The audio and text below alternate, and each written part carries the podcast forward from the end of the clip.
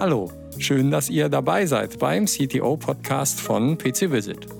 Euer Gastgeber ist Helge Betzinger. Helge ist CTO und leidenschaftlicher Softwareentwickler, Mitgründer der PC Visit Software AG und spricht in diesem Podcast mit Kollegen und Kunden über PC Visit, Entwicklung und IT. Viel Spaß dabei. Moin Helge. Ja, moin Steffen. Endlich haben wir mal wieder zusammengefunden für eine neue Folge vom CTO-Podcast. Mensch, das hat lange gedauert. Das ist richtig. Der ein oder andere Urlaubstag kam hier scheinbar dazwischen. Aber richtig, jetzt die, die Tage werden kürzer, das Wetter wird kälter. Die Gelegenheit zum Podcast hören, die, die nehmen zu. Aber wichtig ist, worum geht es denn heute? Ja, Steffen, gut, dass du fragst. also, wir wollen heute bei unserer Podcast-Folge mal die Frage klären, was ist eigentlich die allergrößte Gefahr zum Opfer von IT-Angriffen zu werden. Ähm, ist es E-Mail? Ähm, ist es ein Hack der Infrastruktur? Sind es die eigenen Mitarbeiter, die aus wegen fehlender Schulung oder auch böswillig dort Schaden anrichten? Aber die Auflösung wird euch überraschen. Dazu mehr am Ende unserer Folge. Es ist leider notwendig, weil wir müssen das Ganze auch, um es beweisen zu können, erstmal herleiten. Und außerdem sind so Cliffhanger immer gut. Das ist, das ist optimal. Was muss man vorher dafür wissen? Ähm, es ist wichtig, und das sind immer wieder Fragen, die uns herangetragen werden. Setzt PC Visit eigentlich seine IT, äh, sowohl die Internet als auch die Hersteller der Produkte, als auch die Produkte selbst, gewisse IT-Standards wie 2701 um und dann ist es immer wieder aufgefallen, naja, es macht vermutlich schon mal Sinn, das hört man dann immer an den Fragestellungen auch heraus, mhm. ähm, dort mal einen Überblick über die gängigen Standards und deren Bedeutung zu geben. Mhm. Und ähm, danach haben wir das große Glück, dass wir den Haken bei uns, ausgewiesener IT-Sicherheitsexperte und Mann der Praxis, begrüßen dürfen und können ihm einfach ein paar Fragen stellen, was seine Erfahrungen mit Standards und vielleicht sogar, vielleicht hat er was aus der, äh, aus der Praxis mit, wo konkrete Sicherheitsvorfälle gewesen sind, uns da ein paar spannende Insights geben wird. Genau, heute wieder mit Gast, ihr habt richtig gehört, nämlich der Hagen Wolfstädter, wie Helge gerade sagte.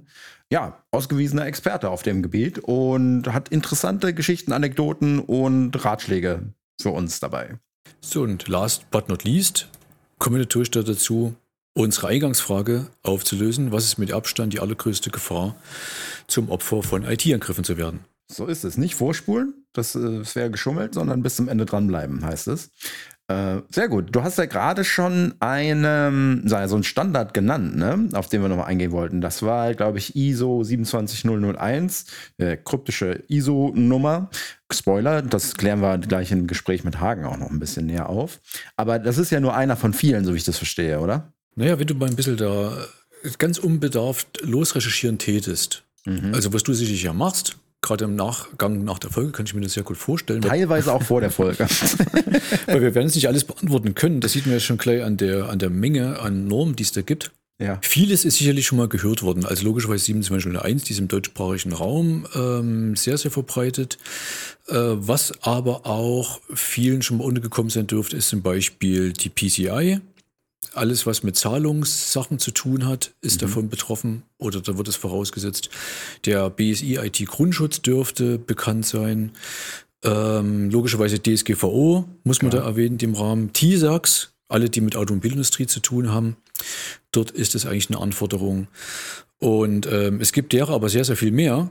Und ähm, man muss dort wissen, es gibt, man kann das Ganze halt nochmal strukturieren. Also, weil das Bauchgefühl sagte schon, ISO 27001 steht nicht auf demselben Level wie zum Beispiel äh, DSGVO.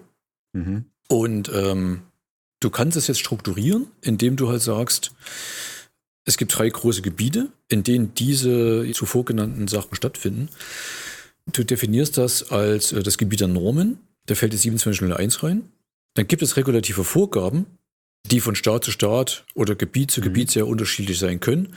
Da würde zum Beispiel die DSGVO reinfallen.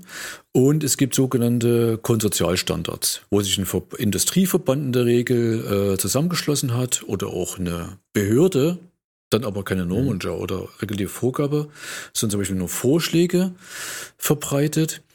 Ähm, und unter sowas fällt dann das vor eingangs erwähnte TISAX oder zum Beispiel der BSI-Grundschutz. Ich denke, wir werden auch ein paar der Sachen einfach mal verlinken, mal wieder in den Show Notes. Kann man draufklicken, sich informieren. Ist ja für den einen oder anderen eventuell interessant, ähm, sich da mal näher einzulesen. Denn das sind ja alles Dinge auch, die man dann seinen eigenen Kunden ne, rantragen kann, um deren IT-Sicherheit zu verbessern und sich den Job selber leichter zu machen, wenn man eben nicht nach einem Ransomware-Befall aufräumen muss, sondern dafür sorgen kann, dass es gar nicht erst dazu kommt. Ähm, vielleicht ganz spannend zu wissen ist dabei, ähm, wir könnten ja, wenn sich das interessiert, mal einen kurzen groben Überblick geben, welche Normen und regulative Vorgaben es eigentlich so weltweit da gibt. Ähm, weil was man sagen kann, die 2701 gilt halt, in, also die gilt, logischerweise jeder kann die anwenden, es gibt ja keinen Zwang, die anzuwenden. Mhm. Aber meist angewendet wird sie dann doch in Deutschland. Und äh, im Rest der Welt ist sehr, sehr verbreitet die sogenannte NIST, das ist ein Cyber Security Framework ähm, mit amerikanischen Wurzeln. NIST, National Institute of Standards and Technology. Ja, richtig. Auch ein Cyber Security Framework, genau wie die ISO 27001. Und im Endergebnis, wenn man beides durchgeführt hat, hat man sehr, sehr ähnliches, sehr, sehr ähnlichen Outcome, nämlich eine gehärtete und ähm, ja, verlässlichere Infrastruktur Mhm. Die Herangehensweise ist in dem Fall ein bisschen anders. Also wir hatten das für uns auch äh, für, äh, für PC Visit damals zum Beispiel nochmal genauer uns angeguckt. Und ähm, gerade wenn man sagt, man möchte halt, man möchte gar nicht die komplette Zertifizierung haben, sondern man möchte halt ähm, seinen Grundschutz generell validiert haben, mhm. dann ähm, hatten wir für PC Visit äh, schon rausgefunden, dass mit der, wenn man sich die NIST als Leitfaden vornimmt, ähm, dort hast du fünf, fünf sicherheitsrelevante grobe strategische Ziel, Zielrichtungen. Also was wie Identify, Protect, Detect, Respond oder Recover. Mhm. Und ähm, vereinbarst dort mit Jury Levels. Also wie gut erfüllst du praktisch diese einzelnen Stoßrichtungen und kannst dort relativ gut entscheiden, jetzt individuell für deine, für deine Firma oder für deinen Kunden, ähm, wie gut willst du das erfüllen ohne dass jetzt jemand von außen sagt, das ist gut oder das ist schlecht. Mhm. Das heißt einfach im Vergleich 2701, ähm, dass du einfach schneller relevante Ergebnisse erzielen kannst. Es ist halt mehr der Fokus auf die, auf die eigentlich emulierte Bedrohung. Ähm, bei ISO hast du halt auch noch einen sehr, sehr großen Fokus auf dem ganzen Dokumentations- und Auditprozess. Ja. Und äh, aber logischerweise ist es überall, überall individuell zu entscheiden. Bei einer ISO kann es ja sein, dass dein, äh, dass du regulative Vorgaben von außen dazu bekommst oder dass es dazu kommt, dass ein Kunde von dir das einfordert, dann ist es sowieso gesetzt. Ähm, aber unser Tipp ist, lohnt sich auf jeden Fall, sich die beiden Sachen mal gegeneinander zu halten und damit zu beschäftigen. Mhm, also insbesondere ISO und NIST, sagst du? ISO und NIST als die, die typischen Frameworks, Cyber Security ja, ja. Frameworks. Bei regulativen Vorgaben ist es ein bisschen anders. Das heißt, wenn die dich betreffen, wie die DSGVO, und uns betrifft ja, ja zum Beispiel PCWs, dann musst du dich logischerweise mit beschäftigen. Ja, und jetzt gibt es natürlich wieder Überlappung. Also eine DSGVO macht ja auch Vorgaben in Bezug auf die IT-Sicherheit mhm. und hat da deshalb auch Anleihen, logischerweise an eine ISO, beziehungsweise den BSI IT-Grundschutz. Man findet halt dort einen gemeinsamen, gemeinsamen, gemeinsamen kleinsten Nenner. Mhm. So dass ein Invest in DSGVO automatisch ein Invest zum Beispiel in IT-Grundschutz ja, ist. Gut, klar. Teilweise. Ne? Ja. Deswegen habe ich den nicht komplett erfüllt, aber teilweise ist es halt schon so.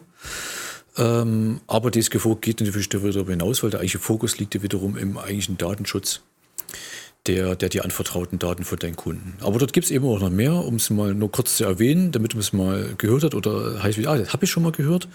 Mhm. Äh, HIPAA gibt es, das ist halt so eine Gesundheits, Gesundheitsrichtlinie, also wie gehe ich mit gesundheitsrelevanten Daten um, kommt in dem Fall auch aus den USA, wird aber auch in Europa oft gefordert. Ja. Ähm, es gibt aber zum Beispiel auch ein Gegenstück zur DSGVO aus Kalifornien, den CC PA, den California Consumer Privacy Act. Dann gibt es noch die, äh, das FedRAMP, äh, es gibt die, die FISMA, es gibt SOX Compliance, also alles amerikanische Sachen, die deswegen aber hier auch nur selten, außer ich habe jetzt einen sehr globalen, äh, bin sehr global mhm. aufgestellt, ähm, keine Anwendung finden. Zuhören müssen dann vermutlich es nur Firmen, die Standorte weltweit und vor allen Dingen in den USA haben, weil einige von diesen regulativen Vorgaben, die sind eben dort je nach Branche auch zwingend. Ja. Ja, ja und dann hast du halt noch Grundsozialstandards. Ne? Wir hatten es schon erwähnt, den IT-Grundschutz.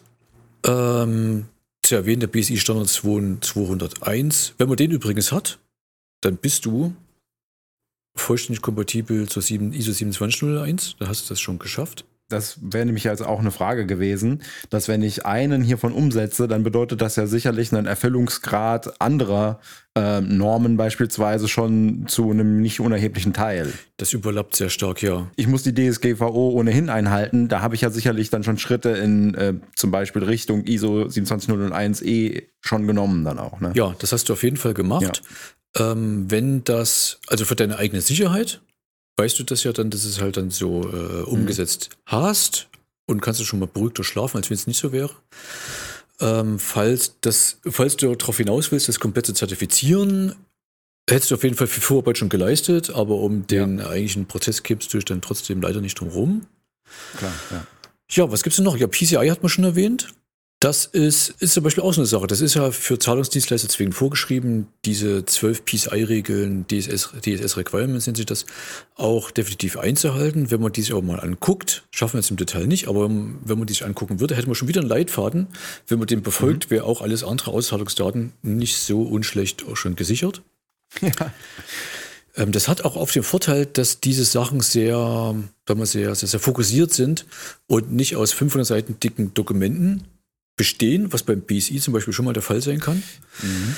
äh, was dann nicht so praktikabel ist im täglichen Arbeitsalltag, sondern man hat relativ schnell erstmal einen groben Überblick gewonnen über seine Strukturen und kann sich da ja schon Leitfaden draus bauen. Ähm, es gibt das CSA, ähm, es gibt aber auch zum Beispiel das CIS, das ist sehr, sehr bekannt, gerade im Cloud-Umfeld.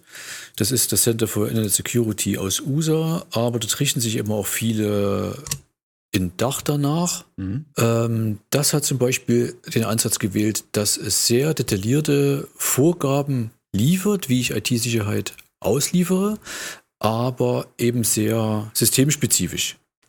Also wenn ihr zum Beispiel dich auseinandersetzt mit, sagen wir mal, SAP, mhm. dann gibt es eben die sogenannten Sys-Controls exakt für SAP, wo du genau für diese Systeme schon Checkliste bekommst. Dasselbe gibt es aber für alle möglichen Cloud-Anbieter, wie zum Beispiel äh, AWS, also Amazon, wo es dann Best Practices gibt, mit denen ich mich da durcharbeiten kann.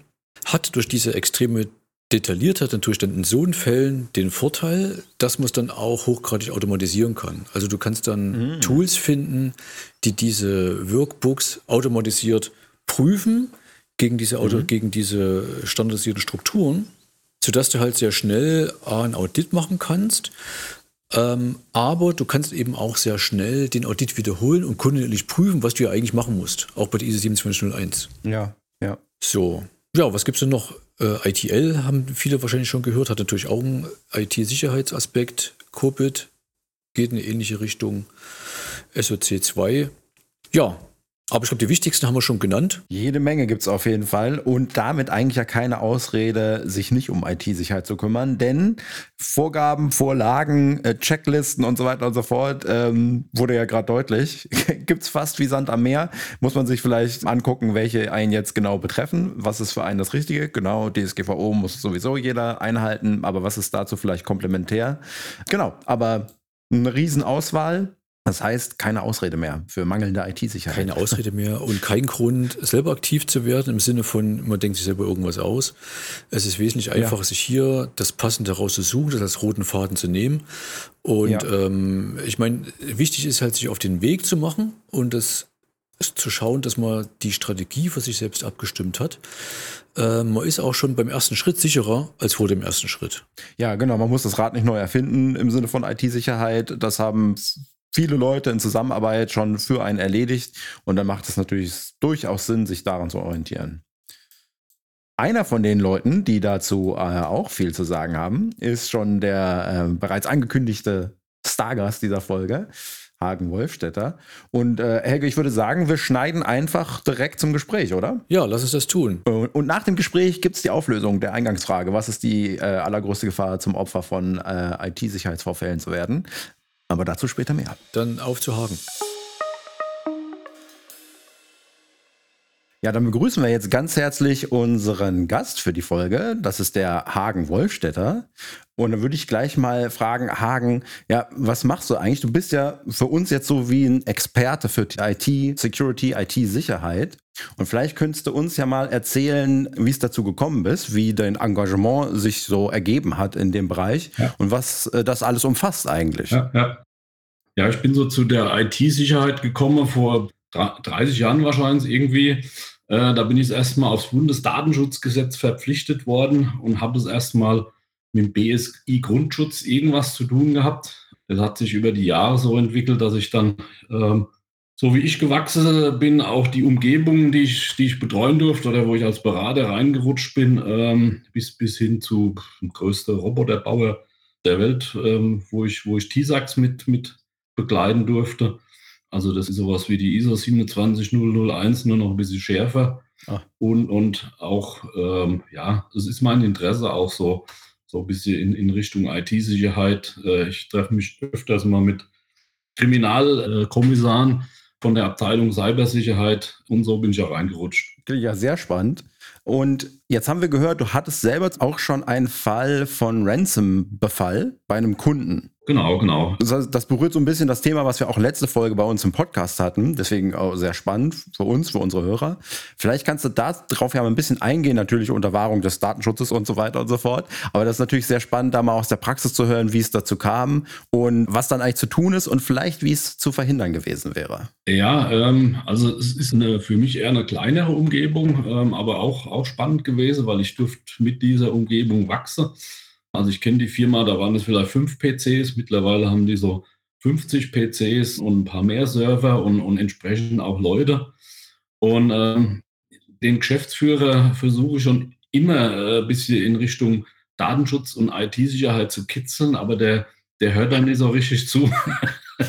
und dann bekam ich irg irgendwann einen Anruf, äh, ihr müsst mal anrücken, äh, da ist was nicht in Ordnung. Und da hatte zum Glück er selbst gedacht, da gibt es eine Antwort auf eine Stellenanzeige. Und diese E-Mail, die war auch wirklich super gemacht. Also das ist so eine E-Mail, wo ich sage, die hätte ich mir auch mal genauer angeschaut. Ich hätte, ich hätte nie, also den Link auf jeden Fall nie angeklickt, aber er dann schon. Und, und hat dann entsprechend halt, weil er auch ein Freund davon ist, dass viele Leute Adminrechte haben, weil das ist ja alles viel einfacher, dann halt losgelegt und hat sozusagen schon einen großen Teil von den Daten, wo alle äh, Mitarbeiter in Projekten arbeiten, dann von, schon verschlüsselt gehabt und halt die freundliche Anzeige, äh, man möge da an die Erpresser Geld bezahlen, um die wieder zu entschlüsseln. Wir haben dann die ganze Rechner alles erstmal ausgeschaltet und haben erstmal überlegt, ich mit einem Kollege zusammen, aber auch mit dem Kunde, äh, was wir jetzt tun. Wir haben dann beschlossen, dass wir erstmal die ganzen Mitarbeiter erstmal äh, äh nach Hause schicken und wir waren in vier Stunden dann wieder, also das Backup-Konzept, ähm, das war zum Glück äh, sehr, sehr, tragfähig. Also da konnte man ihn überzeugen. waren wir wieder da und mussten ganz, ganz wenig nacharbeiten. Aber natürlich, ich saß in so einem Ingenieurbüro heute mit CAD und, und was weiß ich was, was die machen. Die können ohne die Kiste nicht mehr arbeiten. Ne? Wie lange hat der ganze Ausfall also für die Firma gedauert? Wie lange mussten die die Arbeit unterbrechen? Ja, bis, bis wir angerückt waren und so war vielleicht eine Stunde rum vier Stunden, bis wir das Recovery durch hatten. Also in fünf Stunden waren die wieder am Laufen. Ähm, ausgenommen der eine PC, der es tatsächlich verursacht hat, den haben wir dann mitgenommen und komplett sozusagen platt gemacht und, und neu hochgezogen. Aber alles in allem ja dann noch richtig schnell reagiert und wahrscheinlich na, die richtigen Maßnahmen eingeleitet. Zum Glück dann eben euch als die Profis so auf der Schnellwahltaste gehabt, ja, ja, ja. um da Schlimmeres zu verhindern. Aber das zeigt ja, da wurden ja einige Best Practices dann nicht unbedingt eingehalten. Ne? Also das Backup, sagst du, hat funktioniert. Dadurch war es dann möglich, in vier Stunden wieder zur Arbeit zurückzukehren. Aber davor sind ja einige Missgeschicke geschehen, sage ich mal. Ja, ja. Also ich sage mal, wenn der, wenn der, wenn der Kunde äh, ähm, wenn der Kunde immer das machen würde, was ich ihm sage, dann, dann wäre das wahrscheinlich nicht passiert. Also ich würde es nicht mal ausschließen, aber ich sage mal so zwei, drei Sachen dazu. Also meine Empfehlung an Kunden oder unsere ist immer, dass man administrative Accounts restriktiv benutzt. Also sprich, wenn einer einen Admin braucht, dann kann er den gerne haben, aber der hat zusätzlich noch einen normalen User für sein tägliches Doing. Ne? Mhm. Damit kannst du schon mal viel verhindern. Ähm, das Sache ist, wenn du im, im Thema Datenschutz dich wirklich an die EU-Datenschutzgrundverordnung zumindest mal weitgehend anlehnst in ein paar Dinge. Und für mich ist da immer besonders wichtig äh, die TOMS, also diese technisch-organisatorischen Möglichkeiten. Wenn du dir darüber Gedanken machst oder der Kunde uns da folgt oder sein Datenschutzbeauftragter, wenn er das kann, dann hat er schon entsprechend mal nachdenken müssen und, und auch viele Maßnahmen eingeleitet. Es ist aber natürlich immer schwierig. Der Kunde sagt, ey, das ging jetzt 20 Jahre, ohne dass ich äh, mich da verrückt mache und jeder anderes Kennwort hat und jeder dann noch einen Twitter-Account. Naja, letztendlich trägt er das Risiko. Von daher, ich, ich kann nicht dazu zwingen. Ähm, und das Dritte ist, ähm, wenn er das Thema Datenschutz hm, ja, noch ernster nehmen würde oder genommen hätte, also jetzt ist da natürliche Umkehr im Kopf äh, schon da gewesen nach dem Vorfall, dann wären auch seine Mitarbeiter sensibilisiert gewesen, weil äh, ich sage mal, zum ordentlichen äh, Datenschutz, aber das ist genauso, wenn man äh, die IT-Sicherheit, ich sage mal, extrem ernst nimmt, dann sind Mitarbeiter natürlich auch geschult und sensibilisiert und da gehört auch der Geschäftsführer dazu. Dann hätte er die E-Mail nie geöffnet. Ja, ja. In deiner Erfahrung ist es so, dass da auch so ein Bewusstsein herrscht, wir sind ja so klein, äh, wer will denn was von uns? Warum sollten wir denn jetzt, ich sag's mal, äh, laienhaft gehackt werden sozusagen? Ja. Also das ein bisschen auszublenden, weil man sich selber gar nicht so als so ein lukratives Ziel wahrnimmt, bis es dann eben doch geschieht. Ja, ja. Nee, das, das, ist tatsächlich so. Also je größer die Umgebung, also ich sag mal, ich bin, bin jetzt gerade die Woche beim Kunde gewesen, ähm, da mal ein Voraudit zur 27001 und da sieht man schon dran, ich meine, alleine dadurch, dass die Sache kommt mal und macht mal ein Voraudit und guckt euch mal an, äh, wo sozusagen äh, ja, Löcher sind, um die 27001 zu bestehen. Ähm, wenn die uns schon mal holen, dann ist da natürlich im Kopf das schon ziemlich weit fortgeschritten dass die sicher sein wollen. Ne? Mhm. Jetzt haben wir die schon ein paar Mal erwähnt, die ISO 27001. Vielleicht kannst du ganz grob umreißen für die Hörer und Hörerinnen, worum es da drin geht eigentlich. Also die ISO 27001 ist ein Framework, um, äh, ich sag mal, ein Unternehmen ja sozusagen äh, einen Stempel irgendwann aufzudrücken, dass die IT-Sicherheit dort sehr hoch ist das bedeutet am Ende für Kunden dieses Unternehmens oder vielleicht auch äh, im Sinne von, äh, wenn er sich versichern will oder wenn das, wenn das Unternehmen an die Börse gehen will, dass da einfach ein hoher IT-Sicherheitsstandard äh, gewährleistet ist. Kann man sich so ungefähr vorstellen, wie wenn wir unser Auto zum TÜV fahren, äh, da gibt's, hat der, der Prüfer halt manchmal leider also auch, auch eine Checkliste. Und wenn die Bremsbeläge halt runter sind, dann bekommst du halt keinen Stempel, dann musst du erst nochmal in die Werkstatt. Und so ähnlich ist es bei der 2701 auch. Die guckt halt, ist, ist dein Gebäude soweit sicher? Äh, hast du eine Betriebssicherheit? Äh, sind die Leute sensibilisiert? Und lauter so Dinge. Also du kannst eigentlich in so einem Framework gar nichts vergessen äh, in IT-Sicherheit, wo man sich schon mal Gedanken gemacht hat Außer es gibt was Neues, aber die Dinge entwickeln sich mhm. auch weiter. Ah, okay. Jetzt ist ja in letzter Zeit immer öfter mal in den Nachrichten so, da ist eine Pipeline gehackt und dann geht hier Geld flöten und dort und dann ist was verschlüsselt, man kommt nicht mehr an die Daten. Ist dein Eindruck, dass so diese Grundawareness auch bei den kleinen Unternehmen steigt? Mm, also ich, ich stelle teilweise einen Sinneswandel fest. Also im Sinne von, ähm, wir haben mit, mit, dem äh, BVMW zusammen mal so äh, Zeit lang, das wollen wir auch wieder aufleben lassen, so eine, eine die nennt sich die digitale Sprechstunde. Also da sitzen wir am Telefon und da kann mittags, mittwochs äh, eine Stunde lang können uns sozusagen die Leute anrufen und irgendwelche Fragen stellen. Und die Fragen, die sind schon viel in Richtung Cyberangriff jetzt gegangen. Mhm. Und das Publikum, das waren alles Geschäftsführer, Firmengründer, äh, oder IT-Leiter. Da mal direkt noch eine äh, Frage, Hagen. Deine Erfahrung, ich meine, du siehst das Thema Sicherheit nun mal naturgemäß ganz anders als es deine, als die, als die meisten der Kunden. Einfach weil die Awareness ja grundsätzlich noch nicht ganz so hoch ist. Hast du jetzt für unsere Hörer noch ein paar äh, Tricks oder Strategien auf Lager, wie du ganz gezielt bei denen, die noch nicht selbst die Erkenntnis halt hatten, sondern die halt noch äh, eigentlich an die Hand genommen werden müssen, wie du es so schaffst, die Awareness bei denen zu erhöhen? Ja, also ich denke, wenn man sich die Zeit nimmt, ähm, ist es relativ einfach. Das BSI-Grundschutz zum Beispiel, kann man sich beim BSI äh, eine Excel-Tabelle runterladen. Ich sage mal, da stehen alle Fragen drin, die man sich immer angucken kann. Und wenn man die alle durchgemacht hat, dann hat man automatisch, wie soll ich sagen, so eine Lernkurve erlebt und sich auch mal Gedanken gemacht, wie lange kann ich auf meine Computer verzichten? Ne? Also es gibt äh, die leben auch, wenn, wenn die Computer alle mal ausfallen, in, in, in der Woche noch. Es, es gibt Firmen, äh, wenn da eine Stunde die IT nicht geht, dann sind die tot. Und das andere ist, also selbst wenn, wenn ein Unternehmen sich keinen Datenschutzbeauftragten leisten will, kann, dann sollen sie sich einfach mal, ähm, das gibt es von der Landesdatenschutzbehörde immer so eine Beispielvorlage, einfach mal zu diesen TOMS, diese technisch-organisatorische Möglichkeiten, einfach mal die Beispiele mal durchgehen und aufs eigene Unternehmen reflektieren. Und da ist man schon verdammt weit.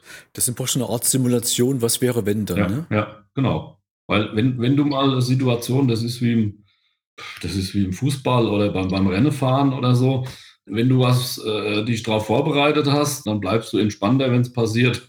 Ähm, ja, da habe ich noch eine Frage, weil du hattest ja vorhin schon gesagt haben, ihr seid gerade beim Voraudit bei einer Firma gewesen, das klang aber nach einer eher größeren Firma. Die machen so knapp 2 Milliarden Umsatz, ja.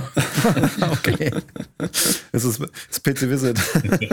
genau, genau. Und dann da wäre halt ähm, aus deiner Erfahrung heraus, was sind denn dann so die Triggerpunkte äh, für die Firmen? Also klar, eins haben wir schon gehört, das ist, wenn die zum Beispiel einen Börsengang planen oder es gibt dann äh, Audits, weil bestimmte Gesetze halt das einfach mal erfordern, wie zum Beispiel Postgeheimnis, kann ich mir vorstellen, dass es dann ein Trigger ist, äh, so ein Sicherheitsframework auch zu, äh, zu etablieren.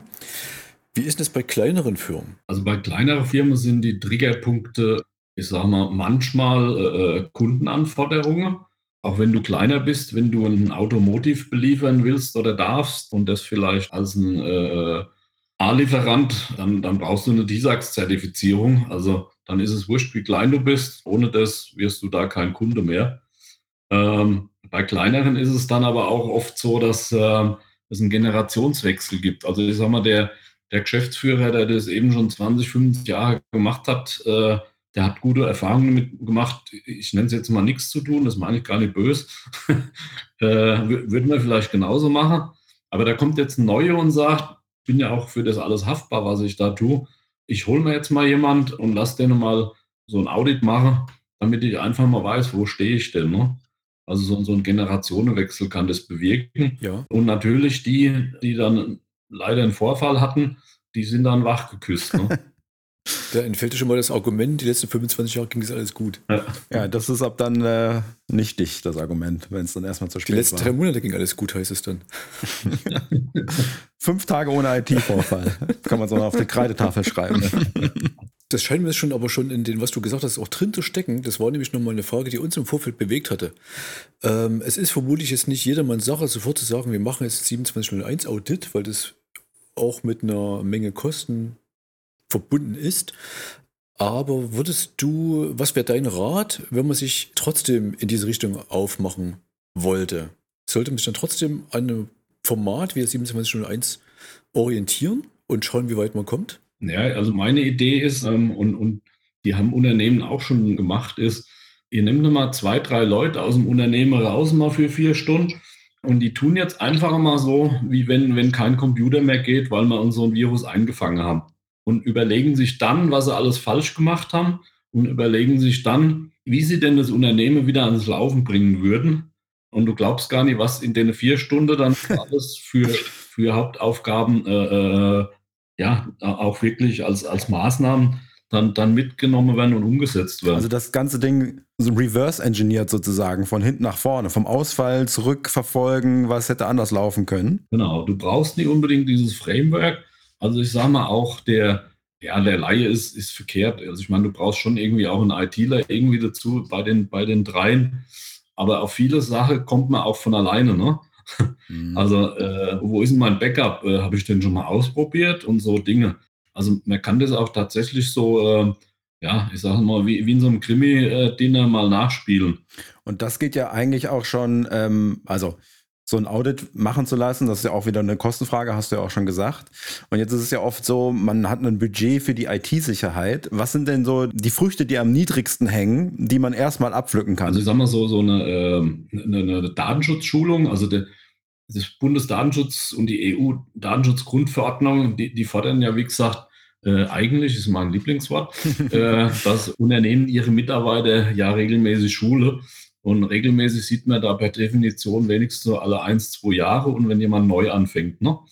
Ähm, mhm. Beziehungsweise, wenn es noch nie stattgefunden hat, dann morgen. Da beleuchtest du zwar in der Regel nur diese äh, ja, Datenschutzbrille, aber genau da sensibilisiert man auch schon äh, im Sinne von, Achtung, pass auf, auf deine personenbezogene Daten und solche Dinge. Da werden die Leute schon mal äh, ein, ein, bisschen sensibel. Und man muss sich vorstellen, äh, es wird dir schon mal reichen, wenn die Unternehmen ihren Mitarbeiter da ein Datenschutzvideo oder so zur Verfügung stellen. Mhm. Dauert 20 Minuten. Und, und dann ist da eine gewisse Awareness, also so, so die Leute, die meisten kommen da mit und, und siehst du auch im Unternehmen, dass die Leute darüber äh, reden und sich damit ja. Und wenn du das alle Jahre machst, dann hast du schon mal viel erreicht. Du hättest bei dem, also bei dem konkreten Vorfall, den du ganz am Anfang beschrieben hast, Hagen, mit der Kompromittierung über, die, über den E-Mail-Angriff. Gäbe es da noch technische Maßnahmen, um das zu verhindern? Oder hängt es letztendlich komplett daran, dass der Mitarbeiter dort halt entsprechend das erkennen kann, dass da Gefahr lauert, wenn es auf eine unbekannte E-Mail klickt? Weil ich denke mal, im Personalbereich zum Beispiel wird sowas ja häufiger vorkommen, dass eben dort E-Mails von unbekannten Absendern logischerweise eintreffen. Ja. Also ich sag mal, die Frage ist jetzt, ja, schwierig, sie nicht zu bearbeiten, aber ich muss noch mal so zwei, drei Varianten beschreiben. Mhm. Ähm, also ja, technisch wäre es möglich, zum Beispiel auf dem Mailgate, wenn man da vielleicht zwei Virenscanner gehabt hätte und, und einer genau eben diesen Link oder dieses Ding schon als Blacklist äh, sozusagen gekannt hätte, oder und auf der Firewall man mit Blacklists arbeitet, also sprich eine, eine größere Firewall als nur eine Fritzbox hat, dann könnte man da durchaus technisch in vielen Fällen was machen. Aber, aber, ich sage immer, ein hundertprozentiger Schutz gibt dir das auch nicht, weil du musst dir vorstellen, die Virenprogrammierer und die Ransomware-Programmierer, die sind immer vorne dran und die kaufen sich zehn Virenscanner und die programmieren so lang, äh, bis keiner mehr von denen anschlägt und auch die Firewall nicht zuckt. Und dann geben sie das Ding in, in Umlauf. Ne? Und dann brauchen mhm. die Antivirenhersteller und die Firewall-Hersteller und die Blacklist, mhm. was weiß ich, die, die brauchen halt, keine Ahnung, zwei, drei Tage, bis das wieder drin ist. Und dann sind aber schon halt viele kompromittiert und betroffen. Ne? Ja, das ist dieses Wettrüsten, was da die ganze Zeit abläuft zwischen ja, der Angreifer und der Verteidigerseite sozusagen. Und da sind die Viren.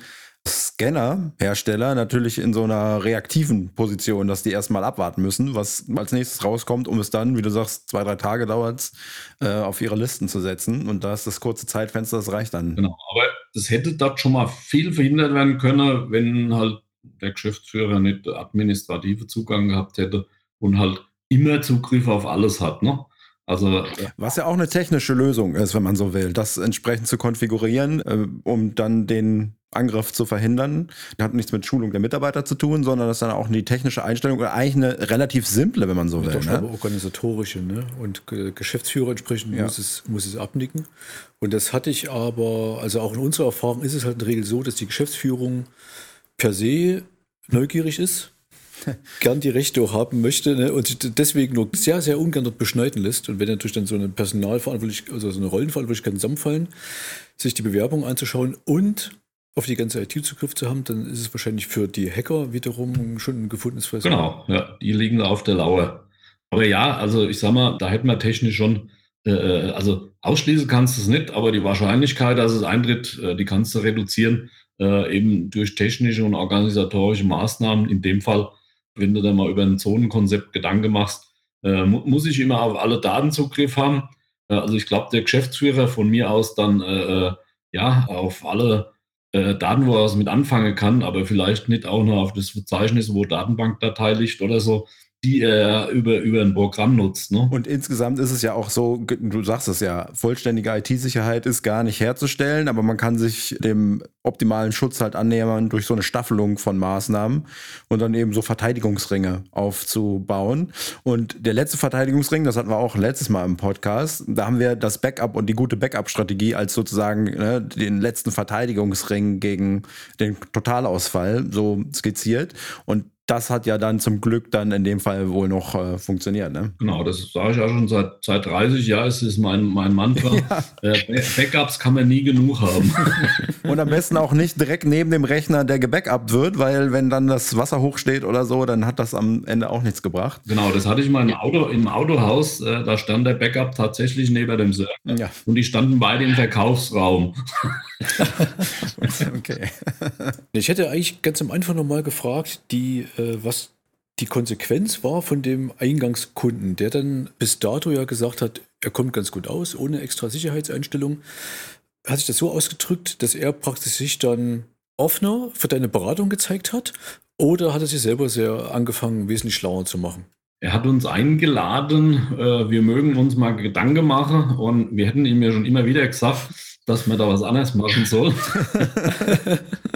und ja, wir haben dann tatsächlich äh, äh, wirklich ein paar neue Server angeschafft und haben dann bei ihm auch eine, eine aktiv-passiv-Cluster-Lösung geschafft äh, mit, mit Möglichkeiten.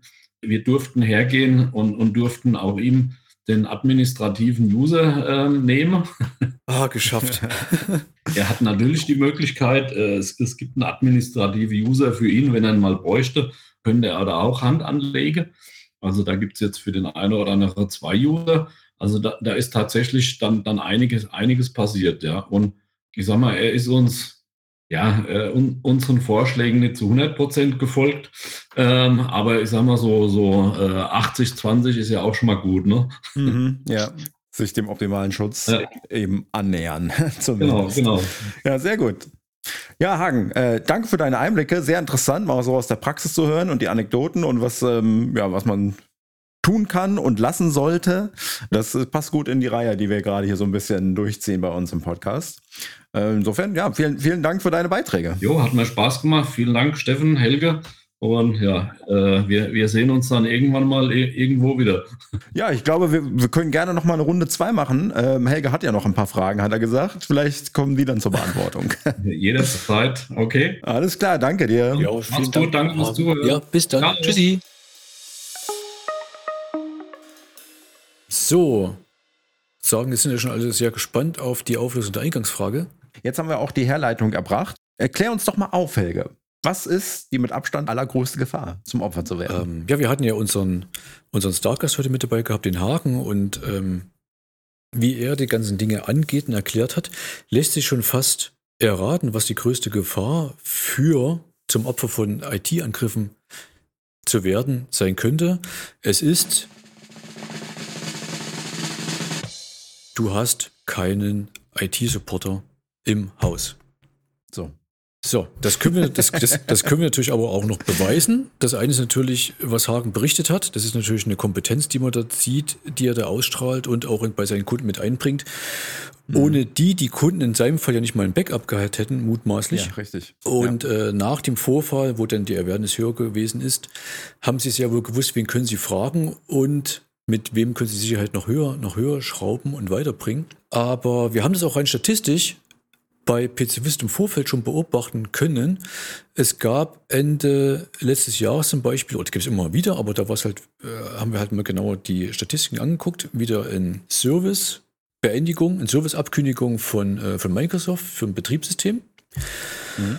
Und ähm, es gibt dann immer die, du kannst dir halt dann die Zahlen raussuchen, wie verbreitet trotzdem noch dieses Jahr kurz vor der Serviceabkündigung stehende Betriebssystem im Internet in Deutschland hat. Ja. ja. Und wir können es aber auch beobachten von der, von die Systeme, die von unseren Supportern betreut werden in Deutschland. Mhm. Deutschland extra rausgefiltert. Und dort haben wir halt gesehen, dass der, der, dass der Upgrade, das Upgrade-Level von den Systemen von den von uns Supportern betreuten Systemen sehr, sehr viel signifikant höher gewesen ist als das, was praktisch komplett im Internet in Deutschland ja, erkennbar ist und dort äh, getrackt werden kann. Und ähm, was wiederum heißt, erfüllt halt die wichtige Regel natürlich auch bei, bei äh, Gefahrenabwehr, nämlich die Systeme aktuell und gepatcht zu halten, ja. wird in diesem, an diesem Beispiel schon von unseren Supportern wesentlich besser erfüllt was wir denken aber verallgemeinern zu können, generell von IT-Supportern und von, von Administratoren, als wie es der Fall ist, wenn das praktisch jetzt der Mitarbeiter äh, intern betreuen soll, der halt nicht schnell genug weggeguckt hat und schon mal Excel starten konnte. ja. Ja, und deswegen können wir nur raten, ähm, in der Regel sind unsere Zuhörer jetzt die IC-Supporter, aber das eurem Kunden nochmal ans Herz zu legen. Das Wichtigste ist dort eben, sich auf die Kompetenz des, äh, der, der IT-Stimme zu verlassen. Mhm. Und das ist die größte Wahrscheinlichkeit und die, die größte Hilfe und Chance, so eine Vorfälle, wie der Hagen uns heute auch berichtet hat, für sich vermeiden und ausschließen zu können. Genau, wenn Sie schon nicht auf äh, die Experten hören, dann vielleicht einfach mal die ähm, Fälle um sich herum zumindest anerkennen. Es kann jeden treffen, das hat nichts mit der Größe des Unternehmens zu tun. Es reicht ein Klick auf den falschen Link und dann sind die Systeme platt.